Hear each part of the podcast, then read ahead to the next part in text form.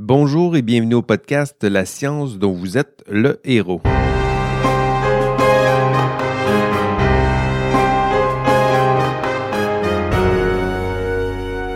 Bonjour et bienvenue au podcast La science dont vous êtes le héros. Je me présente Jean-François Sénéchal, prof chargé d'enseignement ici à l'Université Laval à Québec. Bienvenue à votre podcast sur la, recherche et ses, héros et héroïnes ordinaires qui défendent courageusement les idéaux de la recherche, notamment dans nos institutions euh, universitaires et, académiques. Aujourd'hui, nous accueillons une actrice, euh, une actrice plutôt euh, plus qu'importante, je dirais, en matière de, conduite responsable en recherche, une, héroïne de, l'ombre qui défend depuis plusieurs années les idéaux de la, recherche. Elle travaille au Fonds de, recherche du Québec. Mylène Deschaines est avec nous aujourd'hui. Comment vas-tu, Mylène? Bonjour, ça va bien, Jean-François. Merci de l'invitation, c'est vraiment le fun. Mais je pense que tu étais un peu généreux là, sur, euh, sur l'introduction. Merci, euh, merci Mylène, euh, vraiment d'avoir accepté. Non, j'en pense euh, pas moins. C'est vraiment généreux, surtout de, de, ta part, puisque tu as accepté d'animer notre super panel d'ouverture. On est bien fiers de, de ce panel-là cette année. Ce sera le 2 mai, donc ça s'en vient de, 11h à 12h30. Donc, sur là du, midi, venez manger, euh, venez écouter notre super euh, panel. Ce sera nos euh, super vedettes internationales que sont l'ex-bouteur ou bauteur, on va dire bauteur, tiens, pour l'épisode. D'ici le panel, je vous promets, on va régler la, prononciation de, ce nom de, famille. Elisabeth Bick aussi sera là et Guillaume Cabana. Donc, je dirais quelques mots sur ces trois panélistes à la toute fin de, cet enregistrement. Mais avant de leur donner la parole, j'ai pensé à donner la, parole à notre, notre, animatrice, donc Mylène Deschaines, je le dis encore une fois. Mylène qui, euh, qui va rester dans l'ombre un peu là, pendant cette, cette animation, mais euh, pour mettre la lumière sur ses prestigieux euh, invités. Mais je voulais quand même vous la présenter dans ce, ce podcast puisque même si elle, n'est pas animatrice à temps plein, au contraire, là, elle travaille au Fonds de recherche euh, du Québec. Donc, le principal bailleur de, fonds de recherche au, Québec. Mylène, peux-tu nous, euh, nous, décrire un peu ton, ton rôle au Fonds de, recherche? Tu, y fais quoi? Bien, en fait, euh, ça va faire bientôt en fait dix ans que je travaille au fond. je m'occupe des affaires éthiques et juridiques. Euh, c'est vraiment une combinaison super intéressante parce que euh, je m'occupe à la fois des affaires éthiques de manière générale, euh, recherche en éthique, éthique de la recherche. On parle évidemment aujourd'hui de conduite responsable en recherche, mais aussi des aspects juridiques de contrat de partenariat, etc. Donc, pouvant, voyant certaines choses de bout en bout, ça me permet de faire des interventions qui sont intéressantes, puis je pense peut-être plus complètes sous certains aspects. Donc, c'est vraiment un travail super intéressant. Ça a l'air intéressant. Euh, donc, conduite responsable en recherche, euh, j'imagine que vous avez une définition plus, plus claire. Nous, on travaille à une définition assez, assez souple, je dirais. On, a, on a quand même un, champ qui, qui, tranquillement finit par se, se, dessiner au fil des, des années. Vous, vous travaillez avec quel genre de, de définition de la conduite responsable? Nous, on parle, en tout cas, quand je donne des présentations là-dessus, je dis qu'on ce qu'on parle quand on parle de la conduite responsable en recherche, c'est le comportement qui est attendu des chercheurs quand ils mènent leurs activités de recherche, mm-hmm.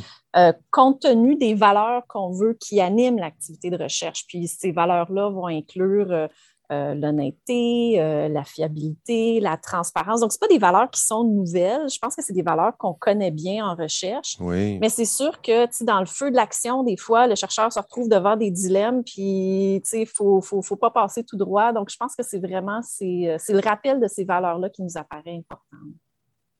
Oui, ces valeurs-là sont, sont, là, sont assez consensuelles, mais tu as raison de le, de le préciser, elles sont là, mais des fois, ça prend des des rappels, des guides, surtout dans la tourmente avec les, différentes pressions, pour ne pas euh, oublier, je dirais, ces, grandes, euh, ces grandes valeurs. Parle-nous un peu de la, la politique sur euh, la conduite responsable. Donc, une, une belle politique pour guider, à aider nos chercheurs à se, à se promener dans ce, ce, monde compliqué et complexe qui est celui de la, la recherche. Peux-tu me parler un peu du, euh, du code normatif au, euh, au Québec en matière de conduite responsable? À quoi ça ressemble? Écoute, euh, la politique, notre politique date de 2014, puis tout à l'heure, peut-être qu'on va s'en parler, là, mais on est en train de réfléchir à une mise à jour c'est certain que le document euh, décrit d'abord, parle d'abord, ou jase, je devrais dire, des pratiques exemplaires.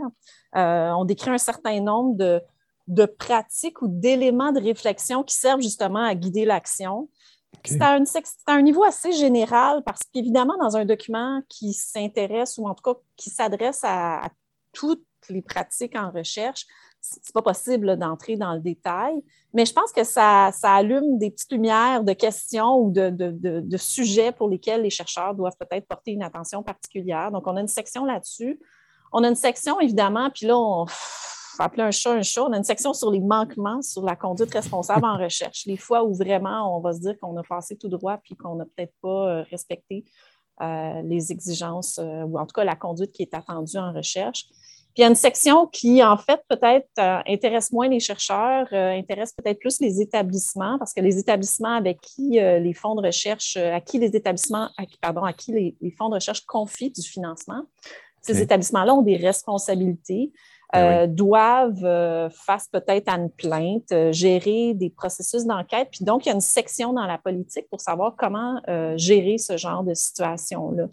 je pense que ce qui est intéressant de mentionner, c'est l'intérêt d'une politique comme ça, c'est de faire en sorte que peu importe où on mène nos activités de recherche au Québec, les attentes vont être semblables, les processus aussi vont être semblables. Ça ne veut pas dire pareil. Il y, a, des couleurs quand même. Oui, des nuances, mais les guides sont là, Exactement, les guides sont là. Puis je pense que je dirais même, puis là, je pense qu'il faut euh, mentionner là, nos, nos, collègues des agences fédérales de financement qui avaient lancé une politique euh, peut-être même deux ans avant nous on essaie de s'arrimer avec cette politique-là. Donc, la même chose vaut quand vous collaborez avec des chercheurs à l'extérieur du Québec. Fédéraux, hein. Les fonds fédéraux, merci, oui. Et donc, et donc, je pense que ça, c'est intéressant pour la communauté scientifique. Je trouve qu'il y a quelque chose de rassurant là-dedans, à se dire, OK, les attentes sont pas mal semblables un peu partout. oui, il y a une euh, cohérence, en tout cas, c'est sûr. Exactement. Donc, je pense que ça, c'est une, des valeurs ajoutées d'avoir une politique de cette nature-là. Très intéressant. Je sais que ben, tu as mentionné que les, euh, les FRQ, justement, sont en, consultation concernant cette, cette politique sur la conduite euh, responsable. Bon, c'est pas tout le monde qui sont des geeks de, la conduite responsable comme, moi, mais, mais, moi, ça me, ça me passionne. Donc, euh, je t'ai au bout du, fil. Veux-tu me donner des, des scoops? Non, c'est pas vrai. Je sais que tu me donneras pas des, euh, des scoops, Mylène, mais est-ce que vous avez déjà commencé à penser à des des ajouts, des modifications euh, potentielles. Sinon, pourquoi, euh, pourquoi décider de mettre à jour une politique si on n'a pas déjà identifié quelques, besoins? Ça ressemble à quoi? ce qui, qu'est-ce qui nous attend avec cette, ces modifications? Écoute, nous, en fait, ça fait déjà, comme je disais, depuis 2014 que cette politique-là est en place. on voulait faire une mise à jour, ça fait déjà un petit bout de temps. En fait, je dirais qu'on est en retard, soyons francs avec notre mise à jour. Euh, une, des raisons euh, principales, c'est qu'on a fait le choix, puis ce choix-là a été réaffirmé par les conseils d'administration des fonds de recherche du Québec, de demeurer aligné avec euh, les fonds fédéraux au niveau de mm-hmm. nos politiques. Puis les fonds fédéraux, ça fait déjà deux fois qu'ils ajustent leur politique. Donc, on ben a vraiment besoin, nous, de, d'arriver avec des ajustements qui vont permettre justement de maintenir cet alignement-là. Euh, donc, ça, c'est peut-être un premier aspect. C'est sûr que depuis 2014, nous, on a appris des choses aussi sur comment, euh, quelles, sont, quelles sont les pratiques exemplaires, comment, comment bien faire les choses, comment bien mener, par exemple, des enquêtes. Puis, euh, on voulait refléter ces apprentissages-là que nous, on a fait au fond ou que collectivement, on a fait au Québec.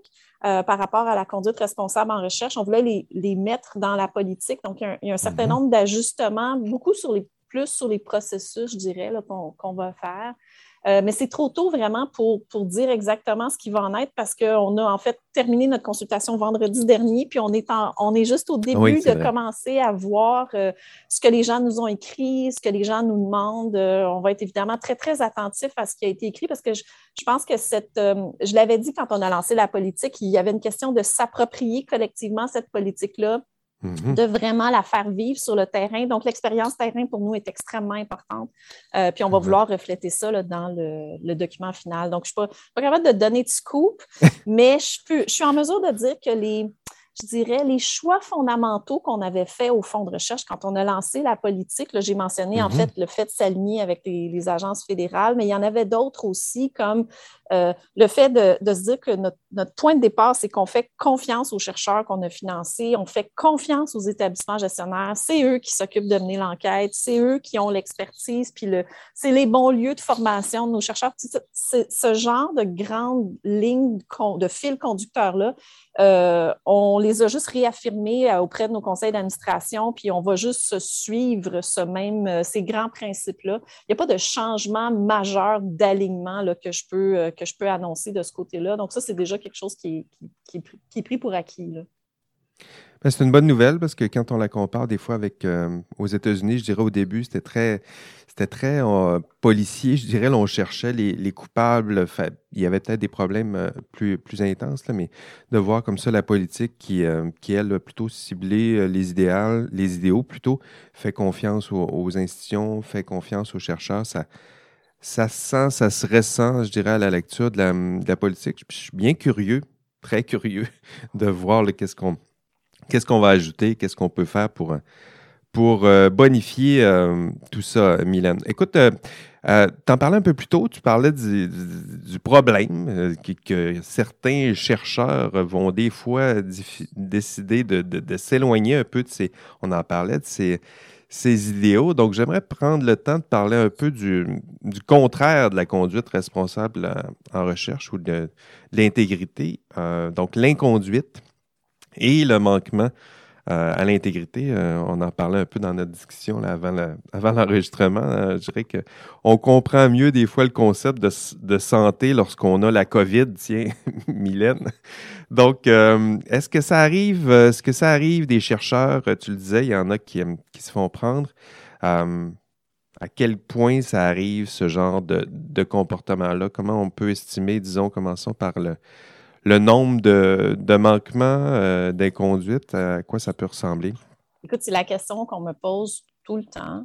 Il y en a combien? Ils sont combien? Il y en a-tu beaucoup? Envoyez-vous. Euh, je veux dire, les chiffres sont sur notre site Web. On n'en voit pas beaucoup des cas. Euh, je ne vais, je vais pas sortir de chiffres ce matin.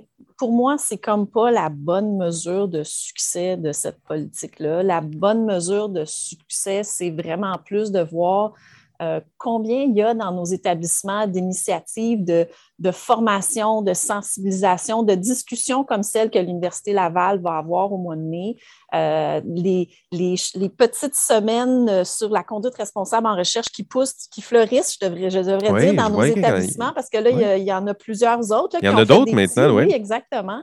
Ça, pour moi, c'est des éléments de mesure de succès qui sont intéressants parce que c'est ce qu'on voulait, dans notre approche positive, d'avoir une discussion positive, de, réfléchir sur c'est quoi nos bonnes pratiques. J'aime beaucoup mieux qu'on ait ces discussions-là dans nos établissements plutôt que de mettre l'accent sur c'est quoi le bobo, puis on a combien, puis ça fait du mal. Euh, mais puis l'autre chose, c'est que quand on sort des chiffres, il faut bien voir qu'ils ne sont pas tous d'une même gravité. On a eu un cas, dans tous ces cas-là, j'ai eu un cas de fabrication et beaucoup d'autres cas qui étaient des cas de d'oubli, d'erreur, euh, des fois, des fois de mauvaise gestion de ses affaires, euh, d'avoir été un peu trop vite en affaires, d'avoir pas fait des bons choix. Mais de là à dire là, quelque chose d'intentionnel, de très grave. quand on voit des chiffres, le chiffre ne reflète pas cette gravité-là, ces nuances-là. Ben Donc, ça peut donner aussi comme des, des, fausses, des fausses impressions sur l'état de santé, je dirais, de notre euh, communauté scientifique et de la conduite responsable en recherche. Oui, c'est important de faire la, précision parce que le, portrait qu'on a qu'on pourra peut-être donner avec notre panel d'ouverture, euh, c'est que ça va mal parce que justement, on va voir euh, des, des exemples ou des, des, chercheurs qui vont venir nous, nous, montrer, euh, je dirais, la face un peu plus, plus sombre de, de, la recherche. Mais en même temps, si on présente ça à nos, à nos participants, c'est justement pour qu'on trouve ensemble, qu'on réfléchisse peut-être à des, des, pistes de, de solutions. Donc, c'est toi, je le disais un peu plus tôt, qui va, qui va animer ce, ce, super panel. Ce sera le 2 mai de 11h à 12h30, je le disais. Donc, super euh, panel euh, d'ouverture avec euh, l'ex Bauter, Elisabeth Bick, peut-être la, figure internationale la plus, euh, la plus connue, et Guillaume Cabana. as-tu as-tu hâte? Es-tu prête? Ben, en fait, euh, oui, j'ai très hâte. Euh, ce sont des gens qui euh, ont été à l'avant-scène de toutes sortes de manières, de manière différente quand même, sur la conduite responsable en recherche. Lex Powter, ça fait longtemps que, ben, en tout cas, ça fait longtemps qu'il est impliqué. Il a joué un rôle très important, entre autres, dans les, congrès internationaux du World Conference on Research Integrity. Je m'excuse l'anglicisme, mais de la, du grand la cinquième conférence. Euh, sur euh, l'intégrité en recherche. Puis, c'est un chercheur. Il, regarde ça vraiment avec une approche, une lunette euh, chercheur, la conduite responsable en recherche. Donc, c'est intéressant. Oui, c'est ça. Hum. Et puis, il a publié là-dessus. Donc, je dirais que c'est notre expert de la, conduite responsable. Donc, il y a 800 on comptait le 800 articles sur, ben, sur ce sujet-là. Donc, c'est un des plus cités au monde dans la matière. Donc, l'ex, euh, l'ex vraiment hâte euh, que tu le rencontres euh, aussi. Ensuite, Elisabeth Bick. Bick, ça, c'est ce que tu la connais un peu, je présume que ben, oui. Je pense qu'elle a été dans, dans la tourmente, si je puis dire, au cœur de, de, discussions récentes concernant la conduite responsable en recherche, particulièrement dans le contexte de la COVID. elle, elle, joue un rôle qui est quand même nouveau, je dirais, dans l'écosystème de euh, la recherche scientifique, c'est-à-dire qu'elle a un blog à elle où elle contribue aussi à d'autres euh, à d'autres formes de, de discussion où elle, elle, elle, elle, à temps plein, je pense que c'est presque à temps plein, d'après ce que je comprends. Oui, elle a abandonné son titre pour justement s'y consacrer à temps elle, plein. Elle, elle, met le doigt, elle lit des papiers scientifiques, puis elle met le doigt sur des questions où elle va dire, ben écoute, ça, c'est-tu est-ce qu'il y a un plagiat ici? C'est bizarre cette phrase-là. Puis elle va interpeller les chercheurs pour qu'ils répondent euh, à ces questions-là. Surtout les images. on voit sur, son, son compte Twitter, là, moi, je suis abonné, puis c'est un peu décourageant parce que c'est quasiment une image par jour où tu. Euh, là, elle voit des recoupements entre les images en disant ben c'est pas normal. Tu regardez telle image ici, telle image là on voit bien qu'il y a une partie de l'image qui a été un peu modifiée ou il y a eu un copier. Comment se fait-il que telle partie de l'image est là alors qu'elle ne devrait pas être là?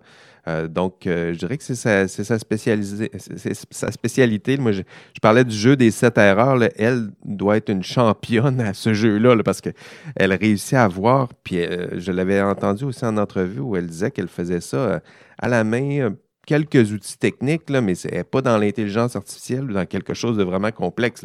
C'est elle regarde des images, puis rapidement, elle trouve des patterns étranges. En tout cas, s'il y a un pattern étrange, elle va le voir, elle le détecte. Euh, donc, c'est toute qu'une euh, une enquêteur. Mais, je reviens sur, c'est intéressant ce nouveau rôle-là parce que on, a, euh, on a des lanceurs d'alerte qui sont dans leur milieu puis qui vont soulever des questions, puis etc. Mais que quelqu'un s'y consacre à temps plein, ça peut soulever des questions d'éthique sur comment, comment on fait bien ça, ce boulot-là, d'être celui ou celle qui, à temps plein, est lanceur d'alerte? Je pense que c'est une nouvelle question à se poser qu'on n'avait pas euh, peut-être anticipé. Très belle question. Euh, je serais curieux que, que, tu lui poses. Donc, comment elle conçoit son rôle de lanceur d'alerte, puis est-ce qu'il y aurait moyen de d'organiser ou de systématiser ce, ce, type de rôle-là. J'espère avoir l'opportunité de lui poser si, euh, si, si, le temps, si, le temps, nous le permet. on verra un panel, tu vois, ça va vite. puis on va essayer de poser toutes ces, ces belles questions. Le dernier, euh, écoute, celui-là, tu le, tu le connaissais un peu moins, on en parlait euh, dans notre, euh, notre avant-discussion. Euh, Guillaume Cabana. Donc, Guillaume, je me, je me permets de, te le présenter peut-être un peu plus longuement, tu vois, qui c'est fascinant aussi. Il est plutôt dans la catégorie Elisabeth Bick, justement. Euh, il a été nommé le détective de la tromperie par la revue Nature. Donc, pour lui, c'est de détecter des fausses publications scientifiques, mais il se concentre surtout sur le, le faux texte ou la génération de faux textes euh, pour Guillaume, lui, il s'est intéressé, dans le fond, c'est euh, sur des articles. Ils se sont mis à détecter, lui, il travaille surtout en intelligence artificielle. Ils se sont mis à détecter des petits bouts de phrases bizarres dans des articles, dans des articles scientifiques. Puis ils se sont mis avec, avec un appareil informatique euh, complexe, je ne rentrerai pas dans les détails, à essayer de, de, d'aller à la pêche, euh, je dirais, à ces bouts de petites phrases bizarres, parce que lui, son hypothèse, c'est peut-être que ces bouts de phrases bizarres, c'est simplement des mauvaises traductions ou de la génération. Euh, il y, a des moteurs maintenant de génération automatisée de, de texte. Donc, euh, pour lui, ces bouts de phrases, ce sont des indices que peut-être que le texte a été généré automatiquement par des, des outils en, intelligence artificielle. donc, il s'est mis à chercher, un peu comme on cherche ces petits drapeaux-là, euh, à la recherche ou à la pêche aux articles qui auraient potentiellement été euh, automatiquement euh, générés. Puis, rapidement, les, les, les, soupçons étaient importants. Donc, pour lui, rapidement, on a trouvé presque 1000 articles qui utilisent ces bouts de phrases. Donc, l'enquête a, tourné. C'est un des plus des acteurs les plus importants en ce moment sur le, dossier des, des paper mills, donc en français, ils traduisent ça par les moulins à papier, donc des machines à produire des articles scientifiques automatiquement. Ça génère de faux résultats, ça génère euh, des fausses images, ça génère aussi du faux texte. Euh, donc, pour lui, euh, en voilà un autre du type Elizabeth Bick parti à la chasse. Il a été justement élu parmi les dix personnalités, c'est dans la revue Nature toujours, donc en 2021. Et lui aussi, donc euh, Cabana, Big, ce seront nos deux enquêteurs euh, vedettes tireurs de sonnettes d'alarme, les whistleblowers, ça ferait. Ben, j'avais vu qu'il avait effectivement gagné un prix. Puis encore une fois, je trouve ça intéressant de voir euh, l'effet régulateur, si je peux dire, sur l'ensemble du système de l'activité scientifique, là, puis du, développement des connaissances. Euh, de l'arrivée de, en tout cas d'une contribution comme celle, que fait Guillaume Cabana. Euh, parce que c'est sûr qu'on veut s'assurer de la qualité des papiers. On espère que les chercheurs entre eux vont faire euh, le travail qu'on faisait, par exemple, dans les conférences scientifiques en levant la main puis en posant des questions à nos collègues. Mais peut-être qu'il faut voir à, renouveler certaines de nos façons de faire pour être sûr que, tout se passe bien. Oui, vraiment de les, euh, les entendre, justement, de peut-être dans le détail aussi. Il euh, faudra voir, j'ai une entrevue juste avec euh, Guillaume Cabana, c'est la semaine prochaine. J'ai bien l'intention d'en savoir un peu plus sur ses outils, comment il fait pour aller débusquer tout, tout ça. mais sur les autres aussi, c'est quoi leurs outils pour enquêter sur la fraude en, recherche? Donc, des approches vraiment différentes, mais passionnantes. Je suis bien curieux de voir leur d'entendre leurs réflexions, leurs analyses du, problème. Donc, eux sont bien placés pour mesurer la, la taille, l'intensité du, problème euh, cerné. Ils ont sûrement quelques anecdotes de, de comportements euh, plus que maladroits dans, certains. Donc, euh, parfois, la, fraude en, recherche. J'espère que tu prendras le temps aussi d'explorer les, les, pistes de solutions, sûrement qu'à force d'être plongés dans ce genre de, de problème-là, eux aussi doivent avoir une piste de réflexion sur le, piste de solution ou les, outils qu'on pourrait mettre en place pour euh, éviter ce, ce genre de, de catastrophe. Est-ce qu'il y a d'autres thèmes que tu aimerais aborder avec, euh, avec eux, Mylène? Tu penses à ben, je pense que ça va être intéressant de voir. Tu parlais de pistes de solutions. C'est sûr que moi, je, je, suis sûre qu'ils auront un florilège d'histoires intéressantes à nous hein. raconter, mais euh, je m'intéresse effectivement plus aux solutions à j'ai une question aussi sur euh, quel est l'espace qu'on donne à la communauté scientifique pour parler librement de certaines questions qu'ils ont sans avoir l'impression qu'on se fait, euh, je vais y aller avec rentrer hmm. dedans, euh, ah, surtout sur les médias sociaux, quelle est, la, quelle est la conduite responsable à adopter dans une discussion comme ça sur les médias sociaux? Comment on hmm. fait pour lever la main puis dire correctement à un collègue, écoute, je pense que tu es dans le champ, ou comment on fait pour pointer du doigt puis dire, oh, je pense que là, c'est de la fraude, parce que ça, c'est deux conversations différentes, selon moi. Euh, et, je pense que c'est ça, il faut se réinventer. En fait, c'est en train de se réinventer, mais il faut, faut, aller voir ces nouveaux espaces de collaboratif. Faire la science, ça a toujours été un travail collaboratif. Ça a toujours été un travail où on, on se challenge euh, entre, euh, entre chercheurs. Ben oui. et, et, donc, comment les médias sociaux, parce que c'est beaucoup là que ça se passe, euh, deviennent le nouvel espace, comme je disais, de la machine à café, là, puis de la conférence. Tu sais, les conversations qui se passaient à la machine à café dans des conférences internationales. des fois, juste après la conférence, là, les critiques les plus acerbes là, venaient Exactement. souvent là. Bon, ben, comment on fait pour faire en sorte que ce nouveau lieu de discussion-là se passe bien? Euh, fasse le boulot, parce qu'il y a un boulot à faire, effectivement. si on dit que les chercheurs euh, vont se, valider entre eux, il faut, que ce soit fait, mais en revanche, que ça ne devienne pas non plus, euh, que ça limite peut-être la prise de parole, que ça crée des craintes, que ça, je pense que ce n'est pas là qu'on veut aller non plus. Donc, moi, j'ai beaucoup de questions par rapport à ça, ce, ce nouvel environnement de discussion. Puis, euh, c'est intéressant parce que là, le public la voit, cette discussion-là. Hein. Il est comme, euh, il, est témoin de ça. Est-ce que le public comprend bien ce qu'il voit dans la chaîne de développement des connaissances? Parce que c'est normal qu'il y ait cet espace de travail-là. Oui, ça, a, toujours existé, exactement, mais c'est pas sûr que le public comprend ce qui se passe quand il voit deux chercheurs qui qui vont s'ostiner, mettons, sur quelque chose. Puis encore une fois, il faut faire la différence hmm. entre la discussion normale entre deux chercheurs qui, qui, se, qui se relancent l'un l'autre sur quelque chose, puis je dirais vraiment le manquement à l'intégrité grave, peut-être même la fraude, si on se rend jusqu'au bout, mm-hmm. qui sont sur le continuum, des choses qui sont différentes, mais qui vont se passer, encore une fois, dans cet espace très, très public-là. Alors, comment on fait bien les choses de ce côté-là? Moi, c'est vraiment une question de vie. Comment faire bien les choses? Je pense que euh, c'est sûr qu'ils ont réfléchi à ce genre de, questions-là. Bien hâte de, les entendre réfléchir à pas juste aux problèmes, tu as bien raison, ils sont, bien placés pour voir le problème, mais les pistes de, solutions aussi. Le bien hâte de les, entendre. Écoute, euh, merci encore, euh, Mylène. Bien hâte d'assister à ce, panel. Je le rappelle, ce sera le 2 mai prochain. Donc, le titre, le titre plutôt, la fraude scientifique sous euh, la loupe. Ce sera animé par notre invité d'aujourd'hui, Mylène Deschaines. Un très, très, très beau euh, programme qui, euh, qui vous attend. Donc, j'espère vous voir en Merci encore. Merci, Jean-François. Merci de l'invitation. Puis au plaisir de tous vous retrouver là, à, cette, à ce grand panel de discussion-là. Merci, voilà, euh, c'est tout. Merci à vous d'avoir écouté cet épisode de La science dont vous êtes euh, le héros, votre podcast sur la conduite euh, responsable en recherche. Votre hôte, Jean-François Sénéchal. On se revoit au prochain épisode. Allez, bye bye.